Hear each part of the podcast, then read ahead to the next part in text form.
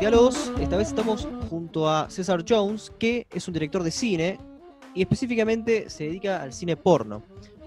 a mí me gustaría que el invitado se presente a sí mismo, en realidad. Hola César, ¿cómo estás? Hola, ¿cómo están chicos? ¿Cómo va? A ver, una presentación personal, sí, me llamo César Jones, tengo 49 años, eh, de esos 49 hace unos 20 que me dedico al cine porno. Eh, y bueno, digamos que para empezar es, esa podría ser una apretada síntesis de una presentación personal. Y César, somos de la misma ciudad, si no me equivoco, vos sos de La Plata, vivís en La Plata actualmente y estudiaste en la misma facultad que yo, en la Facultad de Bellas Artes, estudiaste artes audiovisuales, ¿no? Claro, mirá, yo no sabía esto, me lo me enteré hace poco que somos conciudadanos, este, que además fuimos a la misma facultad. Sí, yo, yo estudié comunicación audiovisual. Sí, a mí yo estudié artes plásticas. ¿Y te sirvió, te aportó algo la, carrera para tu vocación de cineasta porno? Eso es difícil de decir. Eh, yo creo que sí, este, por añadidura. Creo que en el sentido de que si no hubiese ingresado a la carrera, no me hubiera dedicado a ningún tipo de cine probablemente. Y en ese sentido sí aportó. Y después, bueno, el, aporte de la carrera en sí este, lo, valoro, lo considero, lo considero un aporte importante, digamos, muy importante. ¿Qué tipo de cine hiciste antes de, dedicarte al cine porno? ¿Llegaste a hacer cortometrajes de, algún estilo más, no sé, eh, psicológico o, poético, no sé cómo decirlo, me, no, me causa curiosidad qué estilo buscaste antes de, meterte con, el cine porno. Eh, no llegué ni, de casualidad a desarrollar un estilo. Eh, sí estuve involucrado en muy distintos roles, en un sinfín de cortos, mediometrajes y hasta algún largometraje. Eh, de tipo curricular y también por las oportunidades que iban surgiendo en medio de la bullente, digamos, este, camada en la que yo participaba y el ámbito de la facultad en general. Eh, pero... Digamos, cuando, descubriste el porno, ese fue tu nicho y de ahí, ahí realmente llegaste a desarrollar tu, potencial como cineasta, ¿no? Sí, digamos, me, no, no fue planeado, surgió jugando, el género me gustaba mucho, me sigue gustando, lo mismo le pasaba a los compañeros, este, a la, asociación delictiva que, me acompañó en ese primer intento, algunos de ellos todavía están este, hoy formando parte del grupo LFSEX. Eh, y me olvidé de lo que me preguntaste, perdón. Se me fui. ¿Que en el porno encontraste tu, tu estilo ah. cinematográfico?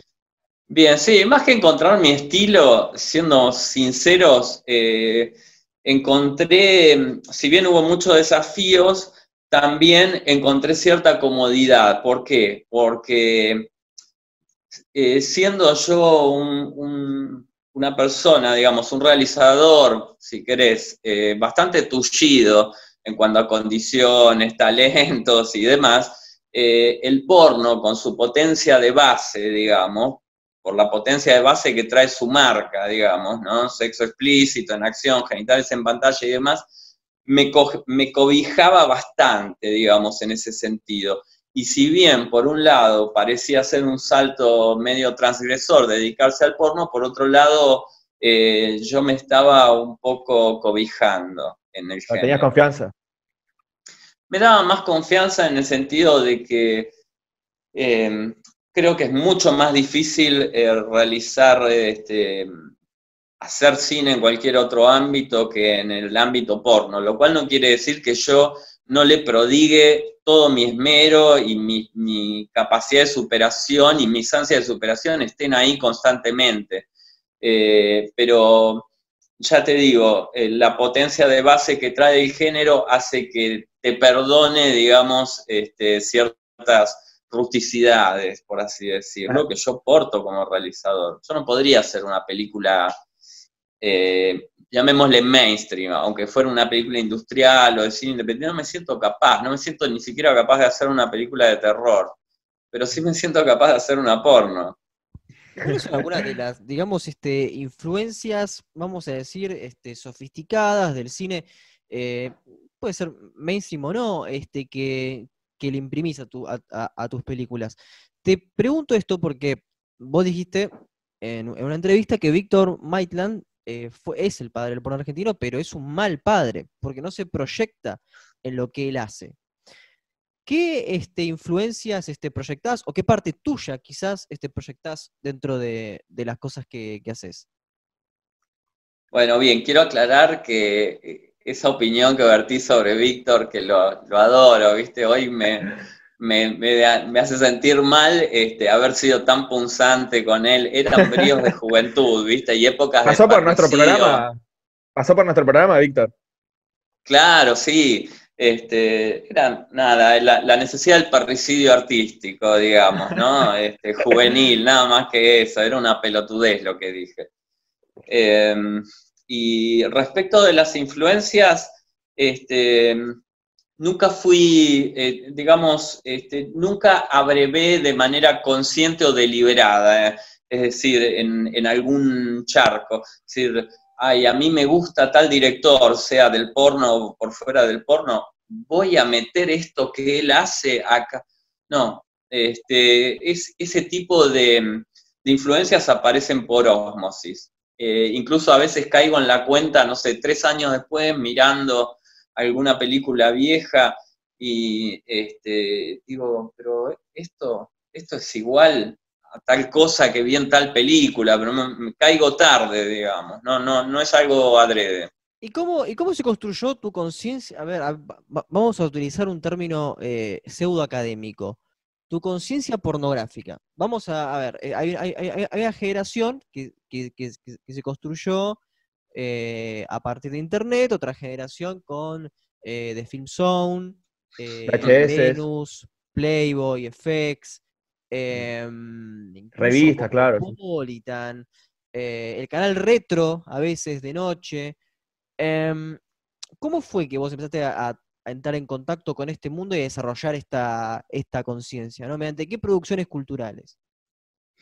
Bien, varias de las que nombraste, por ejemplo. Eh, uno de los primeros recuerdos que tengo es eh, ser un, puber, eh, apenas, pasando, apenas habiendo pasado la niñez este, y que llegaran a, mis manos y a, los de, a la de los otros mancebos, digamos, que me acompañaban en el barrio, revistas, estas revistas que llegaron con el advenimiento de la democracia alfonsinista, tipo Shock, de Shock era la más trash, digamos, Destape, eh, libre, este, y sentarnos en la vereda, digamos, a mirar nuestras primeras imágenes este, de cuerpos femeninos desnudos, insinuantes, en situaciones eróticas o directamente porno.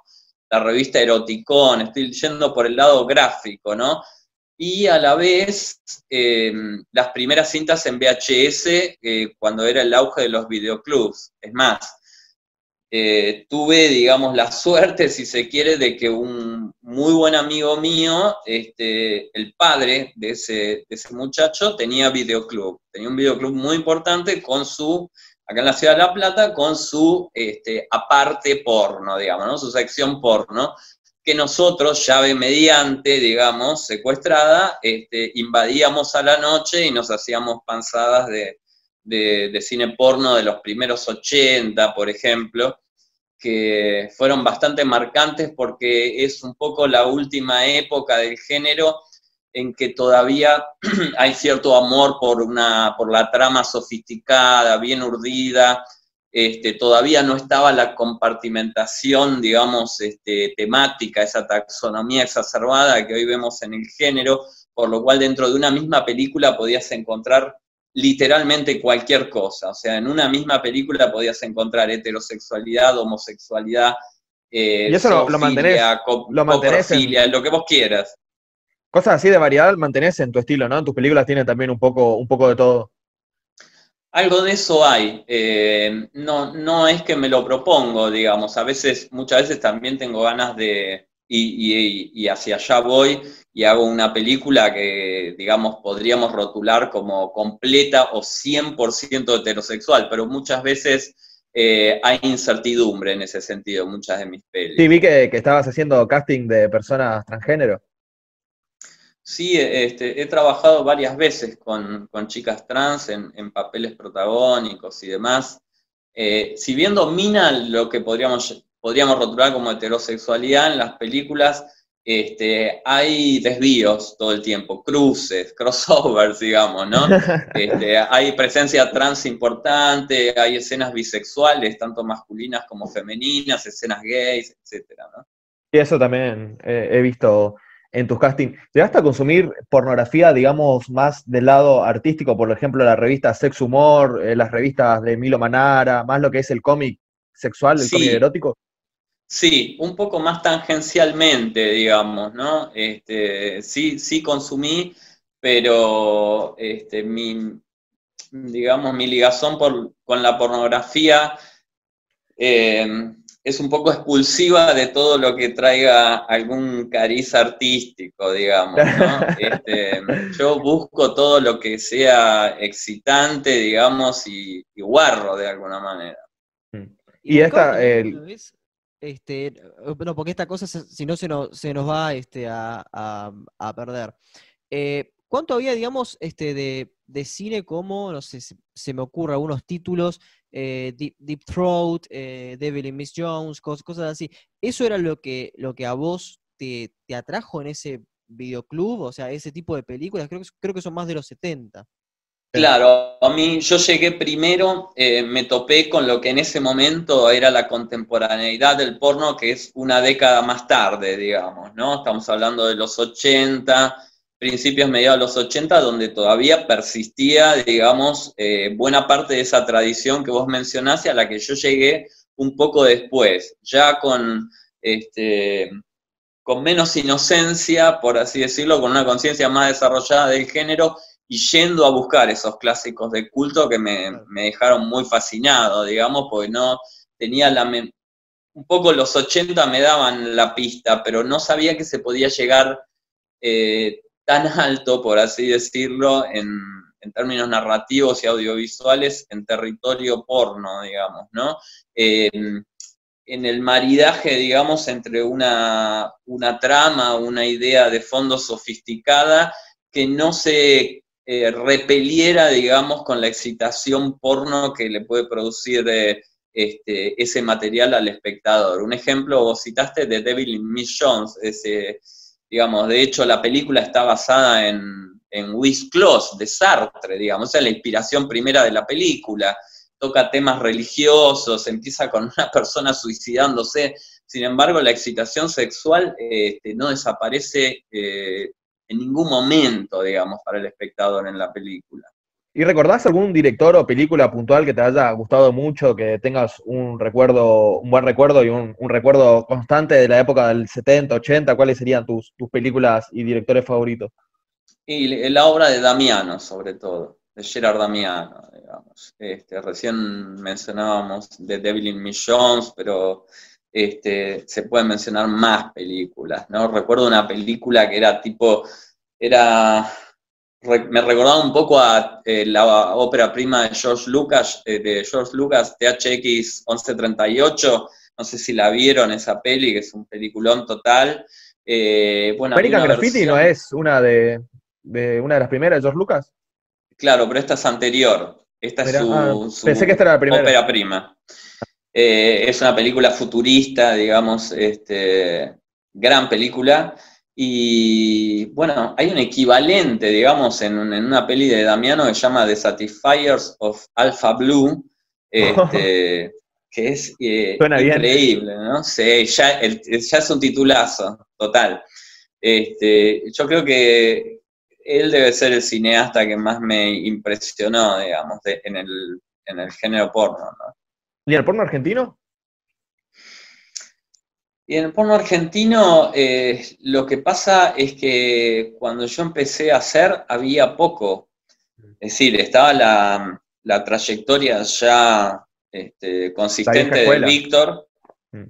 Claro, la vieja escuela que era en realidad eh, más que vieja escuela, estaban, estaban haciendo camino. Claro, y eran pioneros porque era muy reciente digamos, eh, estamos hablando del porno como una industria este, legal, ¿no? Y como un quehacer, este, legitimado. Por supuesto que siempre hubo porno, digamos, ¿no? desde que existió una cámara, pero este, salteemos toda la etapa clandestina del género, ¿no? que va desde el 83 hacia atrás. De ahí para adelante estaban los intentos de Víctor, algunos que eran consistentes porque había una producción que, que se engordaba, digamos, y era consistente, y había este, algunos eh, personajes que entraban y salían de cuadro para siempre, digamos, ¿no? Directores de una sola vez, que hacían sus intentos. También había un realizador muy amateur este, que, se volvía interesante más que desde el punto de vista sexual, por ahí desde el punto de vista antropológico, que se llamaba Marcelo Viñera,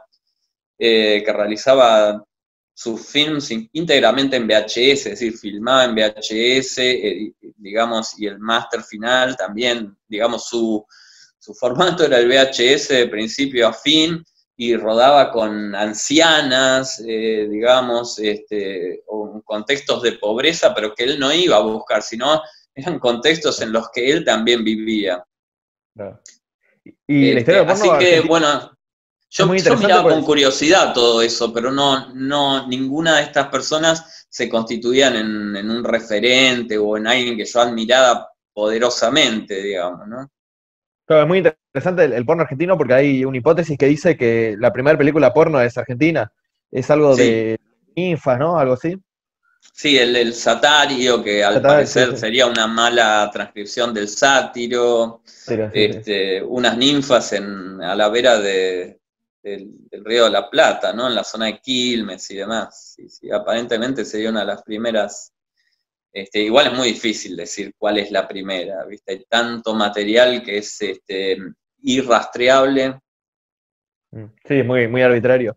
Y en, el, en el campo del cine convencional, eh, digo esto porque te compararon recientemente en una entrevista con el Arbor Trier del porno, eh, el cine convencional, el cine, eh, no, sé si mainstream, pero el cine no pornográfico, digamos, ¿qué directores te gustan? ¿Qué películas? Bueno, lo del Lars von fue una joda de Víctor, que estuvo muy bien. me, la, mandó así, me, puso en mi sitio, digamos. Em, bueno, me gustan un montón de cosas. Yo, mi director preferido es Tarkovsky, por ejemplo.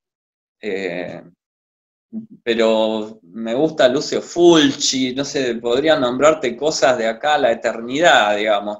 Me gusta el Giallo, me gusta Argento, me gusta Baba, me gusta Leonardo Fabio, no sé qué decirte, digamos. ¿El cine, ¿Del cine argentino?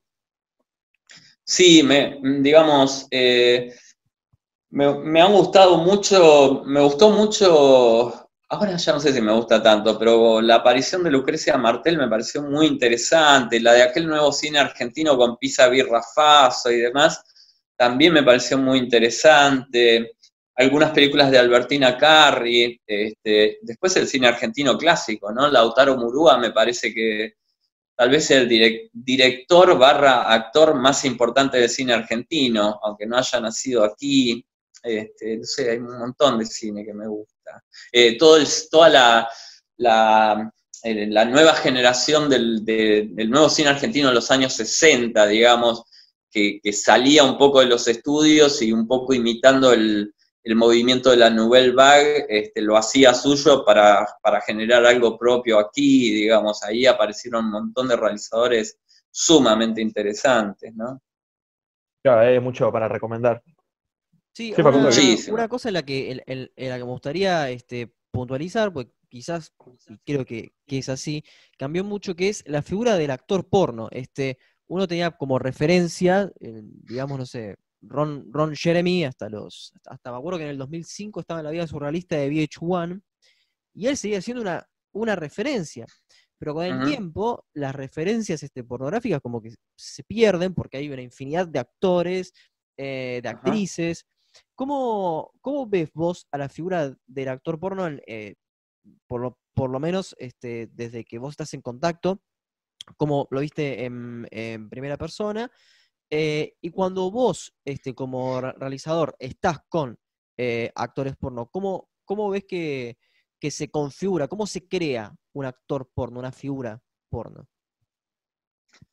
Bueno, serían dos cosas distintas cómo se, cómo se forja un actor y cómo se crea una figura, digamos, ¿no? La, figura tiene más que ver con, adquirir cierto carácter icónico, digamos, respecto del público este, y, del, ámbito en el que ejerces tu profesión eh, pública, en este caso. Eh, yo creo que el, actor, eh, actor, actriz, digamos, ¿no? Se, se va haciendo camino al andar, digamos, no hay demasiado misterio en ese sentido. Eh, cierto que mm, eh, lo que yo he, comprobado es que hay ciertas, eh, digamos, tenés un, margen de progreso muy importante, digamos, en un actor que empieza y se va dedicando, va adquiriendo oficio, experiencia, se va superando y demás, y hay ciertas cualidades este, innatas que te ayudan muchísimo y que por ahí diferencian a un excelente actor de un buen actor. Claro, biológicas, precisamente. ojo, no solo biológicas, ¿eh? hay, hay quien no sabe qué hacer con su biología ¿eh? también. Eh, claro, este, pero hay cierta, digamos, desinhibición que no solo es corporal, no solo es física, sino también psicológica, eso es fundamental, digamos, y que se traduce en una elocuencia, digamos, una elocuencia que es gestual, que está en la voz, que está en la actitud, es decir, em, hay un actor natural muchas veces en, un performer que hace su primera aparición y que luego va puliendo esas características, esas bondades a lo largo del tiempo y las películas y las filmaciones. ¿no? Y vos cuando estás con, actores o, actrices porno, este, ¿crees que hay como una especie de, rutina a seguir este, cierta vida que tienen que hacer, este, como para, para estar este, saludables a cierto nivel que, digamos, uh actor convencional no, o sea, y vos como director este, tenés cierta, o sea, crees que tenés cierta responsabilidad sobre eso. ¿Cómo, ¿Cómo ves ese desarrollo en la vida cotidiana del, del actor o la actriz este, porno? Bueno, yo creo que fuera del, cine porno también este, hay exigencias físicas dependiendo del rol, del tipo de, actor del que hablemos, los papeles hacia los que se inclina, pero en el porno claramente este, el físico, digamos, y la condición física juega otro tipo de papel, ¿no? Este, mucho más crucial se podría decir. Todo esto siempre con un asterisco, ¿no? Porque, como decía hoy, este, estamos ante un género que se ha compartimentado de tal forma que vos podés tener este, todo un nicho de películas en donde se buscan, por ejemplo, actores gordos. Este, y en tal caso, digamos, la condición física pasa a ser esa, digamos, y no la de, la de mantener un físico de gimnasio o entrenar, etcétera. De todas maneras, en la media, digamos, en el propio mainstream del porno, sí, digamos, hay una exigencia física que yo creo que es parte de la disciplina del actor. Claro, yo viendo más o menos los requisitos que pedían en los castings ¿no? de eh, LP Sex, eh, que había como varios requisitos muy puntuales tanto para, las hombres, para los hombres y para las mujeres. Me da curiosidad con qué frecuencia se introducen nuevos actores, porque bueno, uno tiene ya estrellas eh, que, conocidas que más o menos sabe que va a recurrir, eh, a la que va a recurrir constantemente, puede ser Steffi King, alguna, una actriz que, bueno, está teniendo bastante éxito y apariciones, pero ¿con qué frecuencia se introducen nuevas, con qué frecuencia se experimenta con nuevos actores? En todas las películas metes tres, dos, uno, ¿cómo, manejas eso? En mi caso, eh, permanentemente entran nuevos actores y actrices a las películas. Este, nunca me gustó la idea de generar un clan, digamos, y hacerlo migrar de película en película. Es algo que me desentusiasma completamente. Sí, como vos mencionabas, eh, está buenísimo que ya haya un plantel de actores dentro del porno argentino, aunque pueda ser eh, relativamente reducido de actores y actrices, a los que vos sabés que podés echar mano y ya sabés lo que te pueden brindar, digamos, ¿no? Eh, yo generalmente trato de hacer un mix entre esos actores ya experientes y nuevos valores que incorporo a través de, este, del proceso de casting. ¿Cómo suelen ser la- las primeras veces de esos nuevos actores? ¿Cómo se manejan? ¿Es muy variado o suelen tener una inclinación hacia hacerlo bien, eh, estar nerviosos, hacerlo mal? Bueno, eh, ese tipo de, este, de características, ansiedades, inseguridades, eh, etcétera, este, muchas veces entusiasmos, a veces desbordados y demás, todo eso se, claro, todo eso se va, este, se va percibiendo en la, en la instancia de casting, digamos, y este, allí vas viendo si, si esas características pueden llegar a ser este, lo suficientemente nocivas en algún caso como para desechar la posibilidad de que esa persona pase a formar parte de un elenco eventualmente, o si son características este, emocionales, digamos, psicológicas, lógicas de un, este, de un primer paso y que, bueno, eh, ahí entra a tallar la, figura del director para, para, ir moldeando, digamos, y acompañando al actor en esas primeras experiencias.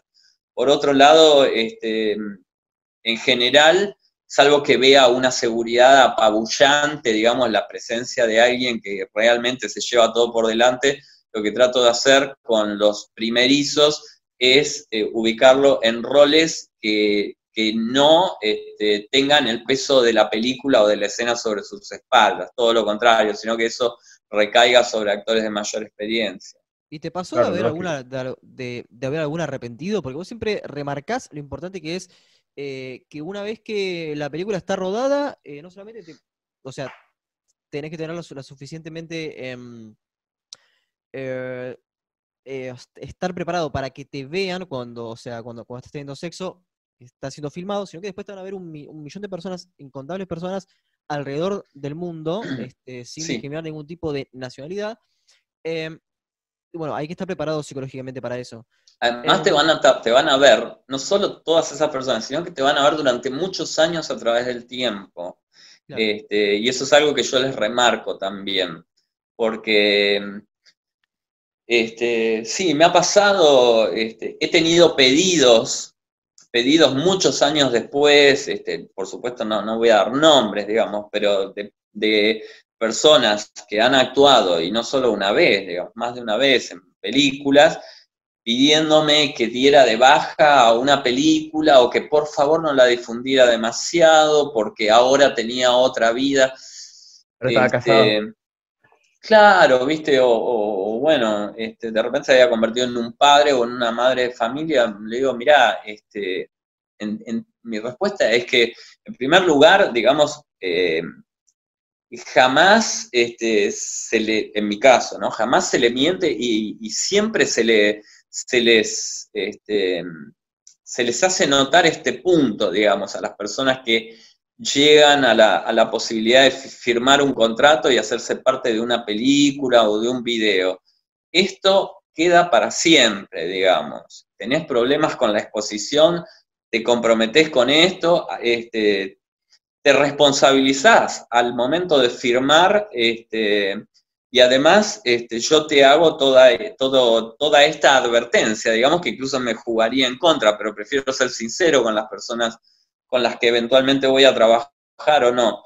Y bueno, la respuesta mía realmente se ha endurecido con el paso del tiempo. Es decir, antes por ahí podía contemplar ciertas, ciertos pedidos. Ahora la verdad es que mi respuesta es, yo te entiendo, pero vos firmaste un contrato, sabías perfectamente lo que estabas haciendo. Rompa más las y bolas. Además, incluso desde el punto de vista, del punto de vista, ¿cómo te diría? Del, de, de la propia aventura personal, me parece eh, muy poco saludable pretender eh, tapar tu pasado, digamos, como si eso pudiera lograrse, además. Es una ilusión. Además, eh, teniendo en cuenta la cantidad de oferta que hay, es como un poco ridículo, ¿no? Una cosa es exponerse en los 70 cuando era, no sé, la Chicholina, una de las, qué sé yo, cientos de actrices porno en un mundo de millones de personas, y otra cosa es exponerse ahora siendo un actor entre millones de millones que consumen porno con una producción ya eh, exagerada, no sé cuántos billones de videos deben estar subidos a. X videos, no es la misma presión, me imagino, ¿no? Pasa que sí, de todas maneras este, ocurren cosas más eh, a un nivel más microporno, digamos, Eh, pero, por ejemplo, yo tengo una cuenta en Instagram este, y de repente se me ocurre hacer un raconto de actrices de otras épocas, seleccionando algunas fotos, contando algo, algo seguramente elogioso de sus performances y demás. Y bueno, eso me pasó hace poco, una actriz apareció y me dijo, no, porque eh, mis hijos van al colegio y sus compañeritos usan Instagram y si me llegan a ver, y bueno, este, yo lo entiendo, no, digamos, este, no soy, un, no soy un, desamorado en ese sentido, un desalmado, pero la respuesta que le di fue la respuesta que, les conté hace unos minutos o unos segundos atrás. Si no, tengo que bajar toda mi producción en, pos de la compasión por el prójimo que cambió de vida, ¿viste? Y eso de ninguna manera. Yo lo que le, yo que respondía a esta actriz con la que tenía una muy buena relación y bueno, la sigo teniendo es, digo, mirá, este, a mí la publicidad me reporta dividendos indirectamente, porque yo publicito no por la galería, sino porque, eh, por ejemplo, en Instagram, porque las personas que ven este, esas fotografías, ese collage, digamos, de determinada película, probablemente vaya y quiera adquirirla en cualquiera de sus formas. Entonces, eh, yo también estoy perdiendo. ¿Y qué hacemos? ¿Vos me, me indemnizarías en ese caso? Claro, eh, todo lo cual se torna ridículo. Sí, porque hay, un nicho este, de, consumición de material pornográfico que es, eh, comprendamos, comprendamos los términos, ¿no? Es raro, ¿por qué? Porque hoy se puede conseguir todo gratis. Entonces, eh, es curioso que em, personas este, quieran más de lo que hay una sobreoferta. ¿Por qué crees que hay un nicho que consume porno o por lo menos el tipo de material pornográfico que vos haces? Eh, no sé si tengo mucha idea, digamos. Sé que a través de los años he ido generando un público, porque son 20 años, entonces hay lo que podríamos considerar un público cautivo, digamos, que además este, se va engrosando película a película, pero esa sería una parte muy pequeña de la explicación. Em, Yo agregaría que hacen muy buenos trailers. Ese es un punto a favor. muchas gracias. Este, después también es cierto que, eh, digamos, en alguna de las plataformas, yo tengo las películas diseminadas en un montón de plataformas, ¿no? Este, de tipo pay-per-view, video on demand, en eh, plataformas como Pornhub, digamos, eh, y en algunas de ellas las películas están disponibles gratuitamente para el consumidor, pero monetizadas lateralmente por mí de acuerdo a la publicidad del sitio, etcétera, etcétera, ¿no? A cantidad de views y demás. Este, y por otro lado, eh, hay que tener en cuenta que, aunque a nosotros nos parezca muy extraño, en otras latitudes, este, con otra idiosincrasia, hay, por suerte, ¿no? Un montón de gente a la que no le importa oblar una cantidad muy módica por ver aquello eh, exactamente qué quieren ver. Este, es decir, eh, tienen algo apuntado, digamos, en el sentido del consumo pornográfico. Ejemplo, quieren ver una película mía, supongamos, ¿no? Este, y no les importa pagar un par de euros o un par de dólares, digamos. A, a nosotros acá en Argentina nos resulta impensable, o sea, preferimos ver cien mil cosas buenas que ver algo que sí nos gustaría ver especialmente, pero que si hay que pagar dos pesos yo no los pago. Yo entiendo porque este, no, es una crítica, digamos, yo también me manejo así respecto a mi consumo. Sí, sí. Bueno, y también hay que aclarar que no es lo mismo pagar un dólar en Argentina que pagarlo en el exterior. Eso tiene mucha influencia. Desde ya. Desde ya. Eh, Pero de todas maneras estamos hablando de suscripciones, este, no sé, creo que por Hub Premium la suscripción, no sé, son 15 dólares, está bien, igual en Argentina ya claro, por eso, un, dólar, un dólar es un dolor. En Argentina y, mm, se puede vivir de esto entonces haciendo, haciendo porno todavía a pesar de internet y de los videos caseros y eso, porque Víctor decididamente dijo que no, que él no iba a hacer más porno, que iba a hacer cine bizarro, que por ahí hacía eh, películas con, sexo en, un, en, otro sentido, pero que vivir del porno ya no le parecía rentable. ¿Vos estás de acuerdo con esto? ¿Te parece que vamos por lo menos hacia ese camino? No, yo tuve la experiencia contraria, digamos. Yo no creo que se pueda hacer porno a pesar de Internet, sino gracias a Internet. Es decir, eh, a mí, digamos, la aparición de todas estas mega plataformas que te de las que te hablaba, digamos, en las que se pueden mencionar desde, desde Pornhub hasta Xvideos, Xhamster, eh, IBN, Adult Empire, Hot Movies, y así podría seguir toda la noche, genera, me generan, teniendo casi 20 películas, 20 largometrajes, que además estos sitios le dan al consumidor la posibilidad de eh, Mm, visionarlos y consumirlos de la manera fragmentaria que se les ocurra, por minuto, por escena, entera, alquilada, para siempre, etcétera, etcétera. Eh, habiendo tanta proliferación de estas mega plataformas y teniendo ya un contenido, una cantidad de contenido importante, a mí me salva la vida eso, porque además las regalías, por decirlo así, son permanentes, es decir, una película, mi primera película que está hecha hace 20 años me sigue generando dinero. Tampoco es que nado en, guita, digamos, pero sí me permite subsistir haciendo lo que quiero, lo cual no es poco, y seguir haciendo girar la rueda de la producción. Este, no sé si habría pasado lo mismo en un mundo pre-internet. Este, está bien, hay pérdidas y ganancias en este, si lo vemos en un sentido más mezquino. Tenías eh, por ahí la ganancia de la no globalización, la no red, etcétera, que hacía que acá tuvieras tres o cuatro ofertas eh, principales de directores que hacían películas argentinas, que, para el público argentino tiene como, para buena parte del público argentino tiene un interés, un aditamento especial, este, y tenías cierta, este, cierto caudal de venta asegurado, pero también es cierto que vos esas películas se las vendías a una editora de video por un precio cierto y no veías nunca más un peso por esa película. ¿Cómo haces para patentarla? Prefiero, prefiero esto, eh, toda la vida. Mm. ¿Cómo haces para patentar una película? O sea, para tener unos derechos eh, fijos y no que otra persona eh, suba tu película y, cobre por eso. Eso me genera mucha, mucha intriga.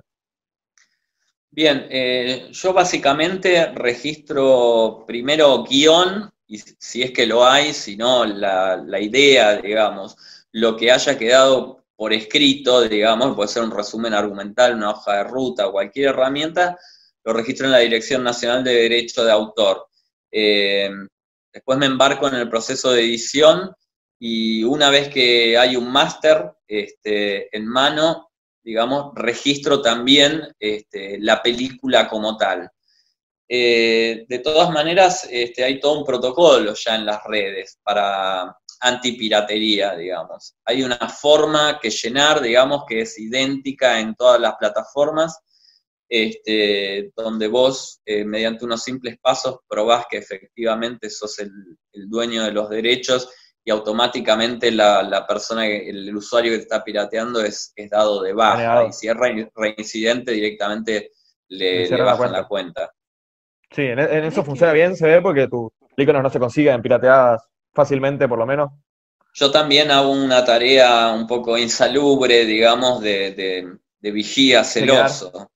Sí, claro. Ahora, ahora, ¿crees que em, de alguna manera eh, la industria del porno mejoró eh, con el correr de los años o sigue teniendo sus, este, sus fantasmas, sus demonios? Em, ¿cómo, ¿Cómo lo ves eso? Yo creo que cambió, cambió radicalmente, digamos. Este, Internet, eh, digamos, la aparición de Internet es clave, digamos, es como hizo estallar la realidad y el porno con ella, digamos, en, incontables esquirlas, digamos. Eh, entonces, hoy me resulta incomparable, digamos, un porno pre-internet con el, con el porno post-internet, digamos. Eh, en primer lugar, una de las grandes marcas que veo es que el, relato, digamos, concebido como un argumento y tal, salvo excepciones, porque ya te digo, hay nichos para todo, pero digamos, como gran vertiente se disolvió completamente, una especie de ácido triple X, digamos, que va por, eh, por la acción, digamos, un pasaje al acto pornográfico, lo que vivimos hoy, una especie de psicopatía en el mejor sentido, si querés este, porque no daña a nadie, quiero decir, ¿no? Es una figura simplemente. Eh, y después otra cosa que me encanta es la diversidad. La diversidad no la declamada, digamos, este, que esconde un fascismo, digamos, sotoboche. Diversidad real en el sentido de que hoy eh, alguien podría decirme eh, cuál es el canon de una pornostar, de una actriz mainstream, qué características tiene que tener, si tiene que ser muy pulposa, si tiene que ser rubia, si tiene que ser flaca, un poco más rellenita, alta o baja. Yo diría que no. Este, eh, entonces, me parece que se abrió un espacio de enormes libertades, de, campos de posibilidades casi infinitos en ese sentido. Sí. Eso es algo, algo que ya se sabía desde los estudios de sexología de Kinsey, ¿no? La variedad de la sexualidad humana es muy difícil de, controlar, sí o sí va a surgir eh, para todos los gustos, porque bueno, ya la sexualidad misma humana funciona así. ¿Qué ibas a decir, Facundo? Claro, claro. Sí, no, iba, iba este, a decir eh, que, que, bueno, sigue habiendo muchas críticas fuertes al, al porno respecto a eh, cómo podría generar ciertos tipos de conducta, eh, digamos, violenta, ciertas maneras de concebir al acto sexual este, de, manera agresiva, ¿no? Hay nichos pornográficos que son muy específicos, ¿no? Este, cuestiones que trabajan también con, este, con incesto. ¿Cómo, ¿Cómo, lo evalúas eso? ¿Crees que puede haber realmente una respuesta negativa este, por parte de la, de la persona después de consumir el, porno o simplemente crees que es una obra de arte y merece interpretación este, libre por, cualquier persona? Me pregunto dos cosas. Yo he escuchado, digamos, ese tipo de, este, así de, de objeciones o de reprobaciones respecto. La primera pregunta es si alguien este, puede contrastar datos, presentar pruebas, y se han hecho estudios al respecto, este, porque los que yo conozco por lo menos este, eh, arrojan el resultado contrario, digamos. Cuanto más población, eh, hay, estudios que se han hecho en algún, ahora no tengo la data, digamos, después la puedo pasar, pero hay estudios que se han hecho respecto de que cuanto eh, en aquellas comunidades más expuestas al porno, digamos, y a porno especialmente duro, este, no hay una relación visible y si la habría sería en contrario con respecto al aumento de la tasa de violencia sexual y demás. Al contrario, se observa una disminución. Igualmente son estudios serios, por lo cual este, no concluyen que de la alta exposición a la pornografía deviene, digamos, una baja de la violencia sexual.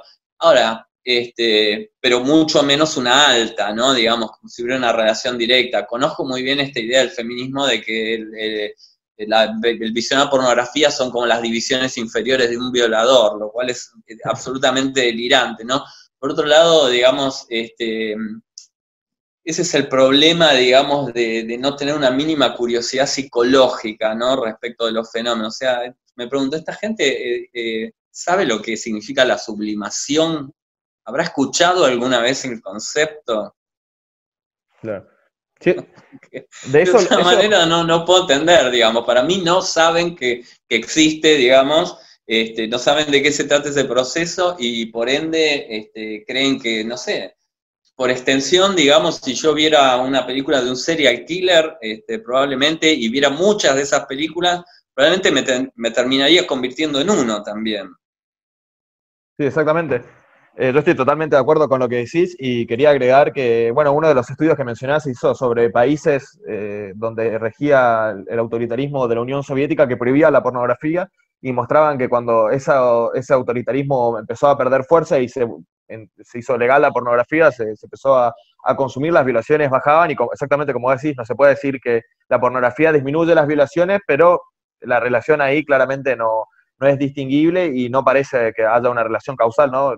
entre pornografía y conducta sexual, y además es poco creíble exactamente por lo mismo que vos decís. Y también quería señalar que estos argumentos de la, del feminismo contemporáneo antipornográfico, que no es tan contemporáneo, ahora podría hacer más ruido, pero ya existían hace muchísimo en la historia del feminismo. Tiene larga data, ¿no? Las, hemos visto, las hemos visto marchar en los 70 codo a codo con lo más rancio de, del autoritarismo conservador religioso en, en Estados Unidos pidiendo este, abrazadas la abolición de la prostitución y la pornografía, ¿no? Exactamente eso te iba a decir, que son argumentos, Sí, sí, son argumentos copiados textualmente del conservadurismo religioso. De hecho, hay un caso muy gracioso, vos lo debés conocer, pero si no, te, recomiendo que lo busques. Hay una activista antipornografía eh, judía ortodoxa, no sé si ortodoxa, pero judía muy conservadora, muy, muy eh, firme estadounidense, se llama Judith Riesman, que en sus estudios por probar que la pornografía dañaba la psiquis, llegó a inventar una neurotoxina que se llamaba erototoxina, que eh, Según, su, según su teoría, cuando vos mirabas porno, el cerebro producía esa, esa toxina y bueno, te generaba... Me mata, ¿sabes por qué? Diversos es problemas mentales.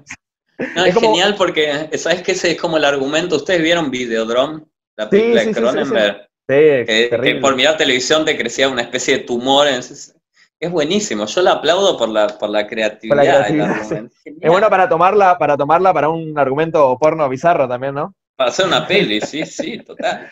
Ah, bueno, y hablando, hablando de esto también. Por otro lado, para, cerrar un poco esto, digamos, este, si, esta hipótesis disparatada, digamos, y jamás contrastada, porque no se puede contrastar porque se ha contrastado en el sentido contrario, como ya hemos dicho, pero si esta hipótesis fuera válida, eh, estamos hablando de una industria consumida por millones de personas en el mundo, me estoy quedando corto, eh, tendríamos Sodoma y Gomorra allá afuera.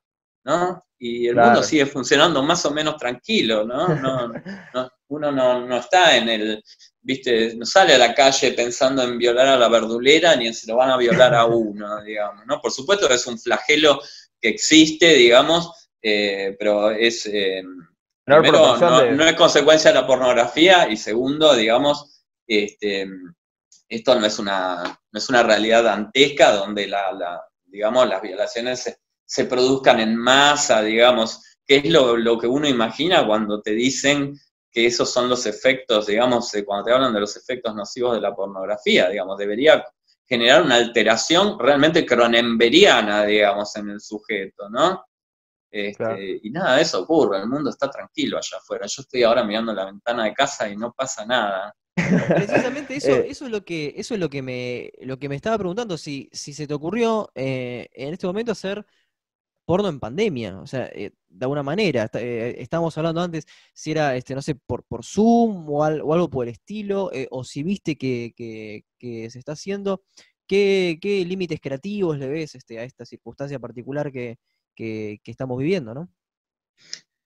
Y mira, por ahora estoy jugando con que el tiempo estaba jugando a mi favor y las fases, por usar una palabra muy en boga, eh, en el sentido de que terminé de filmar una nueva peli justo antes de que se apersonara el COVID y ahora estoy en etapa de, edición y postproducción, por lo cual no fui afectado por el tema, digamos, y estoy pateando la pregunta que vos me haces, me la hice yo y la estoy pateando para adelante para cuando llegue el momento.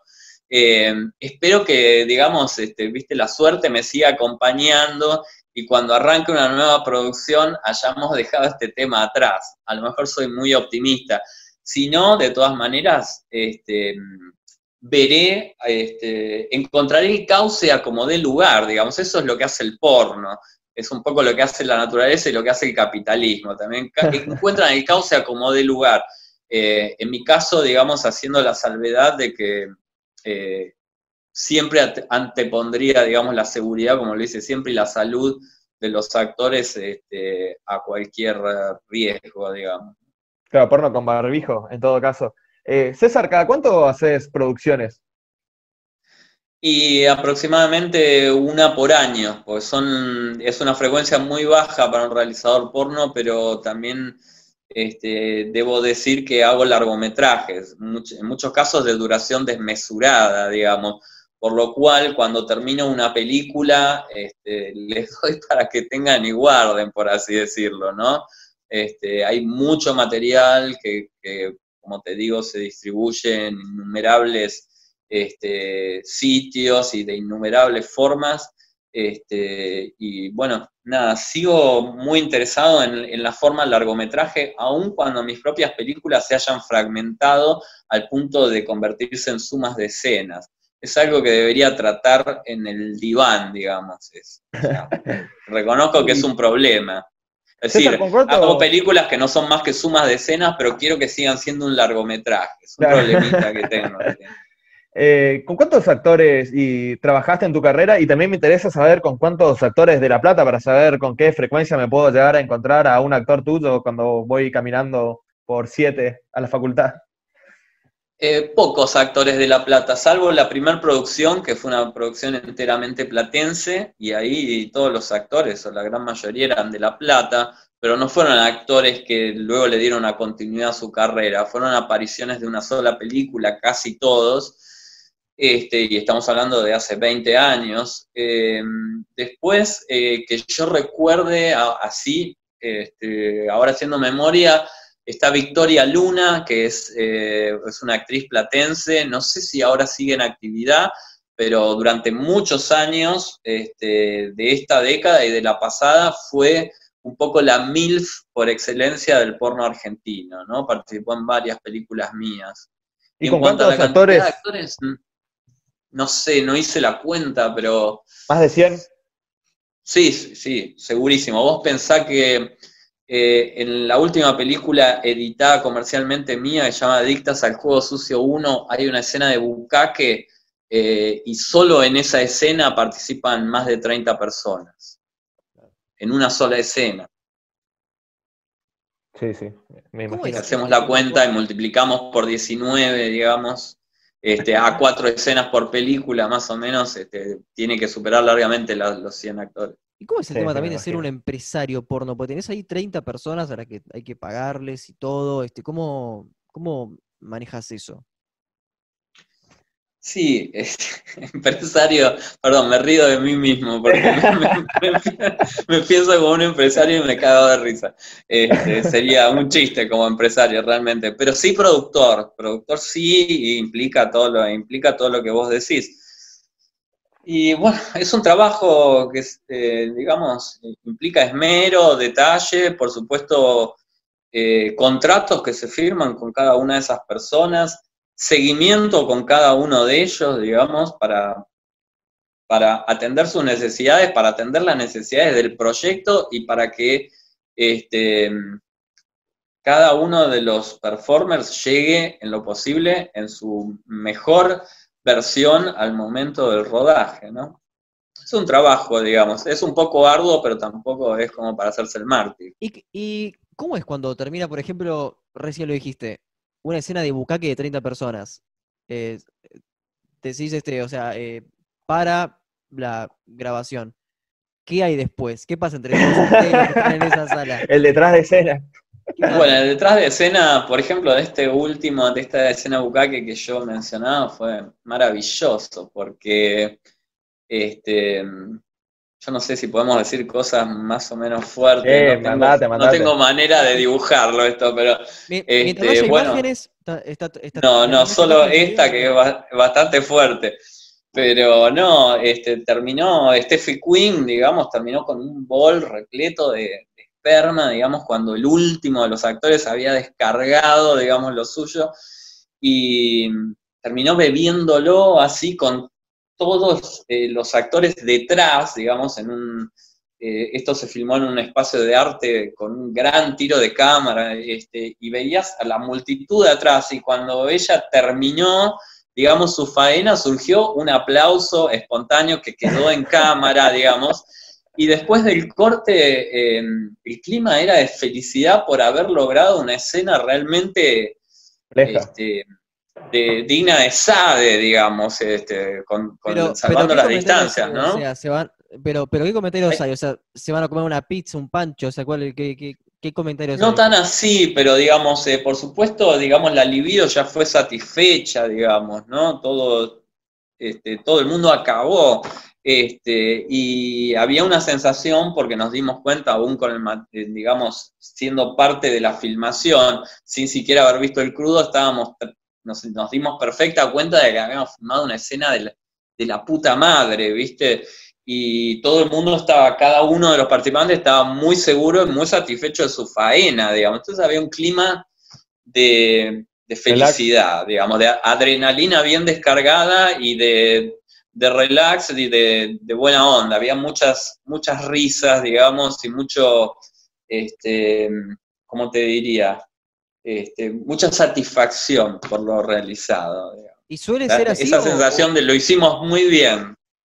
Pero suele ser así o es más burocrático. Eh, por ejemplo, bueno, escena, listo, ya está, bueno, corte a otra cosa, o suele ser así como vos me estás comentando.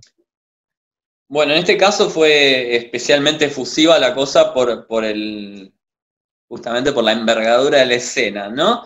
Pero, este, y soy un boludo que no se puede evitar reír como si tuviera cinco años, por decir una palabra así. Bueno, pero en el resto de las escenas, este, digamos, este, en escala al tipo de escena, también es así. Este, en escala, digamos, respecto a la magnitud de la escena, digamos, no, no es la misma adrenalina la que hay en una escena donde participan 30 personas que en una donde participan dos, aunque sí puede haber la misma intensidad. Y no sucede esa cosa burocrática que vos decís, para empezar, porque mi búsqueda se aleja de eso, digamos. Este, yo rastreo una sed genuina por participar en, la experiencia porno, que es una experiencia cabalmente, digamos, sexual y audiovisual, digamos, a un tiempo, ¿no? Si yo detecto, digamos, que mm, la persona, por ejemplo, en etapa de casting, que se acerca a las entrevistas, está solo dominada, digamos, por el ansia económica, que es muy legítima y que por supuesto está presente, pero si solo es, es esa ansia la que, la que lo domina, me resulta una sed muy seca, por así decir, un deseo muy seco y este, yo declino esa posibilidad. Quiero estar con gente que te, con la que comparta el mismo entusiasmo a la hora de filmar. Y César, eh, ¿cuánta gente, principalmente actrices, me, me da la curiosidad, de, mm, que participan en películas pornográficas vienen de otros rubros del trabajo sexual, como la prostitución, por ejemplo, o, hacían webcam? ¿Cuántas más o menos?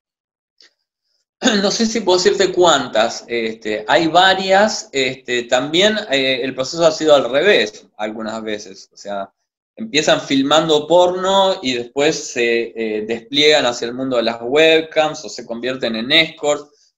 También hay muchos ejemplos de, actrices, incluso conocidas, este, que no, guardan relación alguna con el mundo de las escorts o de la prostitución, lo cual no está ni mal ni bien, digamos, parte de la diversidad de la, de la fauna artística, digamos, pornográfica, ¿no? Claro, no sabría si hay una mayoría o una minoría, es así como muy variado, ¿no? Está medio peleado el asunto, digamos, este, porque por lo menos en mi experiencia, si querés te tiro un número muy aventurado, pero está como 50 y 50, digamos. Conozco y he trabajado con muchas actrices que son eh, exclusivamente actrices porno, o por ahí tienen otro trabajo, pero que nada tiene que ver con la cuestión sexual. Este, y también he conocido muchas actrices que también ofician como escort o como webcamers. Sí, hay, una cosa que también este, es interesante saber, ¿cuál sería ahora, en este momento, tu límite? En su momento habías dicho animales, hasta acá. Eh, ¿Cuál sería ahora tu límite? ¿Y por qué decís, por qué cambiaría ahora? ¿Por la pandemia? ¿Por qué? No, no, no, no, no, porque cambian este, los gustos, las perspectivas, las ah. personas cambian, por eso. Ok, ok. No, bueno, a los animales los sigo protegiendo, digamos. Eh, Creo que es ilegal incluso. Sí, además es ilegal, este, pero además este, un animal es una criatura que no consiente. claro, obvio. Este, pero hay otras escenas tipo que, no harías pues, con humanos, por ejemplo, no, no se me ocurre algún fetiche muy extraño o por ahí un, un BDSM medio violento.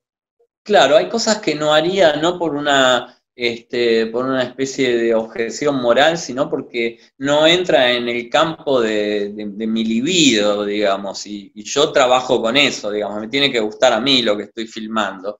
Por ejemplo, a mí el sadomasoquismo no me, este, no me gusta, digamos, no es algo que me llame ni que llame mi atención en ningún sentido, digamos, más bien este, me genera un poco de rechazo, pero es a mí, digamos, esto no es una diatriba contra la gente que lo practica, me parece perfecto y demás. Este, cosas extremas, digamos, coprofagia, ese tipo de cosas, un, sexo extremadamente violento, digamos, donde se involucran, este, no sé, vómitos, ese tipo de cosas son extremos en donde me parece que el placer ya no yace, digamos, ya no hace su base en la cuestión sexual, como también pasa con el masoquismo, digamos, sino cuestiones que están por fuera, digamos, eh, dejan casi por completamente por fuera la cuestión este, genital, por así decirlo, ¿no? Sí, se, eh, enfocan en otro tipo de placeres. El placer es, es, otro tipo de placer que por ahí está, eh, hace base completamente en la humillación o en la violencia, etcétera, etcétera. Y, o sea, tu, escena límite más o menos, o, una de, tus escenas más extremas fue esa que mencionaste de Adictas al Juego Sucio, el, el Cake. ¿Eso sería más o menos hasta dónde llegarías o te animarías a ir un poco más allá de, lo extremo, eh, digamos, de lo exagerado? Yo me reanimo, digamos. Eh, es más, cuando los actores me proponen incluso contradiciéndome un poco con lo que acabo de decir, a veces he filmado escenas que por ahí no eran, no tenían tanto que ver con mi propio gusto sexual, pero que me parecían impactantes desde el punto de vista pornográfico y audiovisual. Este, por ejemplo, en la película anterior Adictas, en la eh, primera escena, la película se llama Factor Felatio, este, hay una escena de dos, actor y una actriz, este, y a la actriz básicamente eh, le preparan un pastel de bodas en el ano, digamos, ¿no? Este, con azúcar impalpable, con todos los elementos, con un espéculo tremendo, cosas que yo mismo filmaba y cerraba un ojo, ¿viste? Pero a la vez decía, yo no me puedo perder esto, porque me lo están proponiendo ellos, ¿entendés? Y quedó genial la escena. Claro, se entiende. Hay un taladro involucrado, cosa, una cosa impresionante. Bueno, sí tenés muchísima variedad ya, sí, para demostrar tu amplitud, se, entiende perfectamente. Eh, bueno, yo creo que podemos ir cerrando. No sé si Facundo te quedó alguna pregunta. Sí, justamente, este, ¿con qué canción cerrarías este, el, podcast, César? A cada, a cada invitado le pedimos que elija una canción que, que lo identifique. Así que bueno, ¿con cuál cerraríamos? Bueno, es solo porque la estuve escuchando a morir estos últimos días, cerraría con nada que ver, ¿no? con Ludmila de Spinetta Jade. Ah, buenísimo. vamos con eso. Eh, muy, muy buena elección. Bueno, César, te agradezco, la verdad que estuvo genial. Espero que nos encontremos en algún momento en La Plata, tomemos unas birras, charlemos un poco, capaz nos cruzamos en las inmediaciones de la facultad. Así que, bueno, un gusto. Estuvo muy, muy divertida la charla, eh, muy interesante. Y bueno, eh, muchas gracias por participar y por, por tu tiempo. No, por favor, gracias a ustedes. Estuvo buenísimo. Gracias por la oportunidad. Muchas gracias.